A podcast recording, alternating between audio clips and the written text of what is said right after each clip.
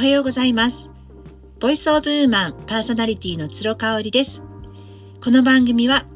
生きていると色々あるけれど、ちょっとでも身軽に、そしてちょっとでも生きやすくなるための tips を紹介しています。今週も始まりました。どうぞよろしくお願いいたします。えー、なんか何十年かぶりの大寒波がやってくるなんていうのを聞きましたけれども、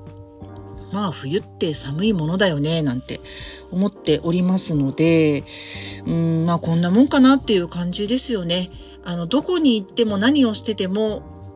寒い。だからそのポカポカした日向に行っても寒いっていうのがだいたい1月2月なのかななんて思ってて。そんな1月ももうあと1週間ぐらいで終わりですね。もう来週の火曜日には月末ということになりますので、皆さん1月はどのようにお過ごしだったでしょうか？もう私は変わらずですね、本当に毎日同じことの繰り返しを粛々としておりますが、それが本当に幸せですね。もうそれが崩れてしまうことがむしろちょっと怖いなぁなんていうふうに思っていてね。20代の時とかは、まあそれなりにこう刺激を求めたりとか、なんか刷新とか、あの、ブランニューな自分とかね、そういう言葉すごく好きだったんですけど、今はもうないですね。本当に。もう現状維持がいっぱいいっぱいで、もう毎日この好きなことを粛々と続けていけることに感謝をしつつ過ごしているっていう感じですね。えー、ご質問をいただいておりまして、ちょっと時間が経ってしまったんですけれども、すみません。えっ、ー、と、私が、まあ、コロナ禍でいろいろありましてね、あの、リアルな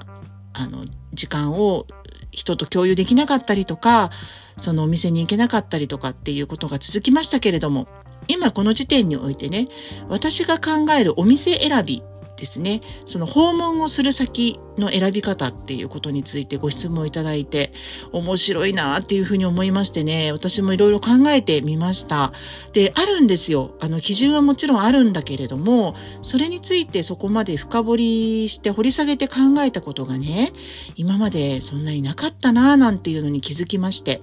ご質問いただいてあのありがたいですね。とってもいい時間というかあの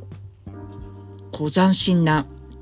あの発想が自分の中でムクムクっと出てきてですね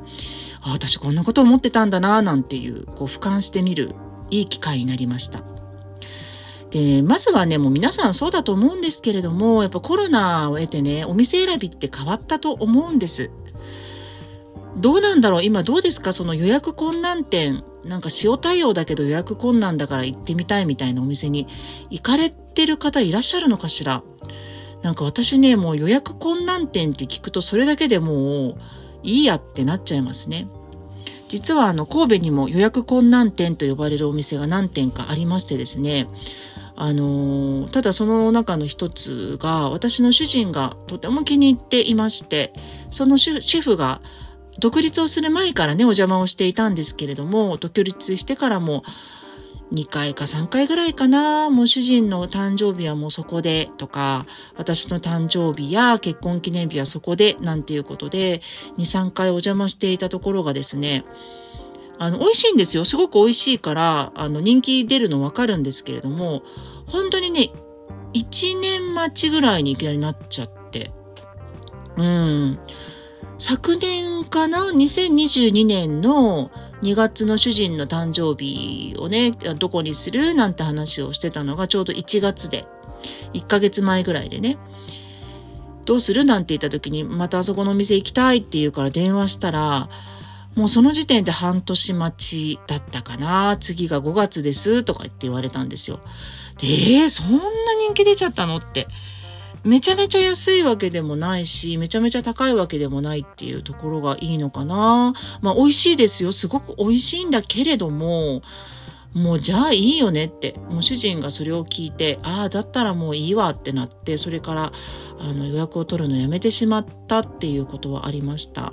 なのでその予約困難店って呼ばれるお店って次は私がね行く福岡にもたくさんあると思うんですけれどもなるだけねそこは行かないようにしたい。あの、もちろんなんかご招待受けてね、ぜひぜひなんていうことであれば行きますよ。うん。ただ、自分でこう、頑張って順番を待ってとかっていうのはないかな。私の場合も今日これが食べたいと思ったら食べたいんですよ。お寿司が今日食べたいって言って、例えば、あのー、その小倉にあるね、すごい某有名寿司店ありますよね。もう3万とか4万とかすんのかな？お一人。で、お酒を出さないんでね、お酒なくって、お寿司の値段だけでその、それな、そんな価格帯なんですけれども、そこってさ、もう本当に1年待ちとか2年待ちとかなんですよ。ただその1、2年後にお寿司が食べたいかどうか、その日に。わかんないじゃないですか。私ね、やっぱその辺、江戸っ子、とか江戸で生まれただけで江戸っ子なわけじゃないですけれども、はっきりしてるよね。江戸っ子って話変わりますけど、なんか三代江戸っ子だと江戸っ子、江戸の出身だと江戸っ子って言われるらしいので、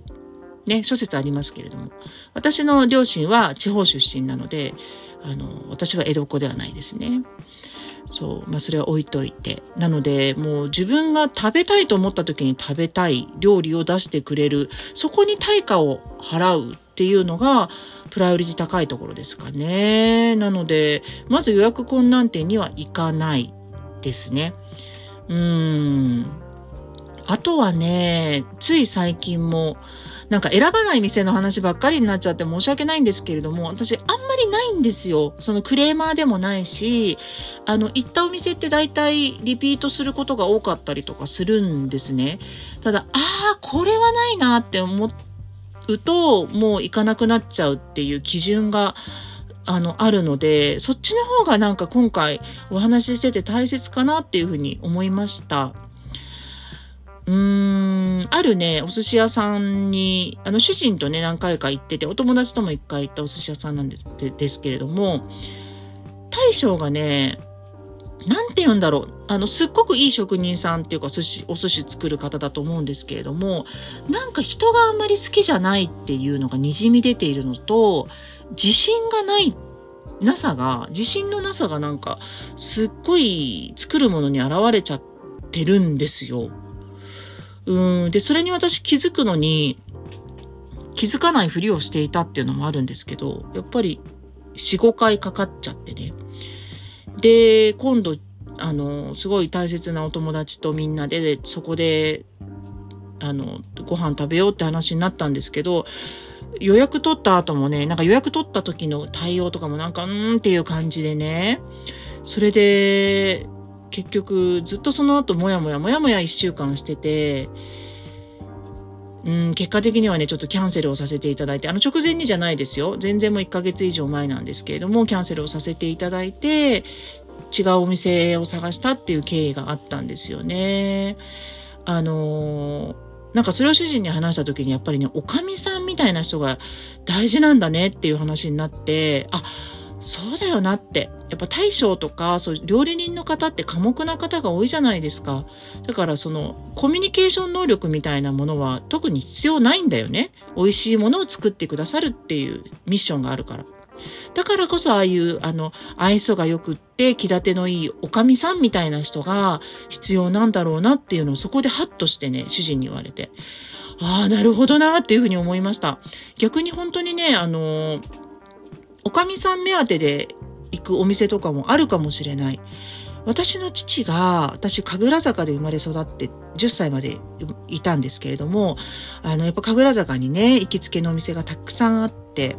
で、今はもうやられてないんだろうなと思うんですが、そこのね、あの、小料理屋さんに私も 2, 2度ぐらい連れてってもらったことがあって、とにかく、あの、ご飯はね、別に普通、うん。ただ値段は高い。神楽坂の一等地にあるから、バカ高いんですけれども、とにかくね、おかみさんと、その、大おかみみたいなのがいて、大おかみはもう80だったかな、その時に。で、何十年か前にもお亡くなりになったっていう話を聞いたんですけれども、うちの、私の父もお葬式行ってましたね。うん、やっぱおかみさんがね、なんか、自分のお母さんみたいだってうちの父が言ってたんです。長野にね、いた自分の母親ですよね。ああ、なんかそういうところやっぱ求めるんだなっていうのはね、ちょっと思いました。うん。で、えっ、ー、と、ファッションに関してですね。洋服とかカバンとかに関しても私ほとんどお店に行きません。で、この前ね、すごい久しぶりに、あの、主人と一緒に、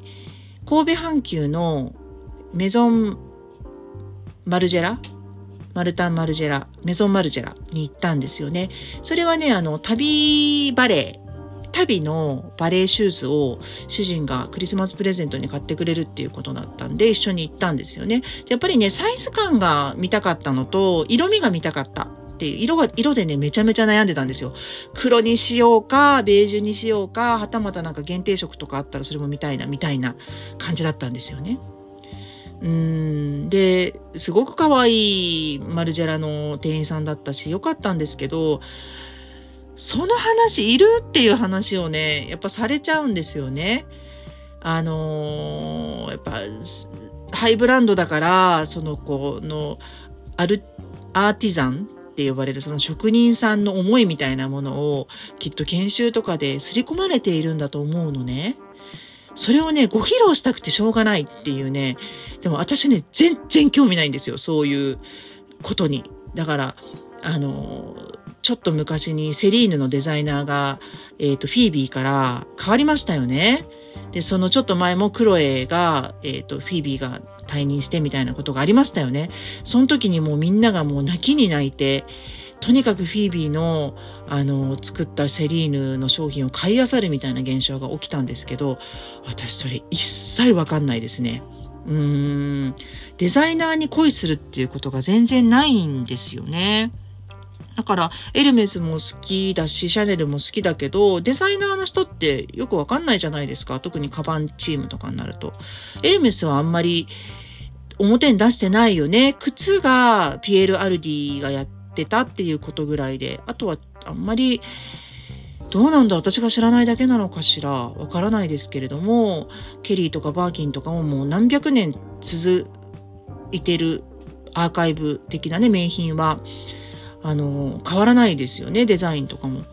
ね、あんまりそれに興味がないから、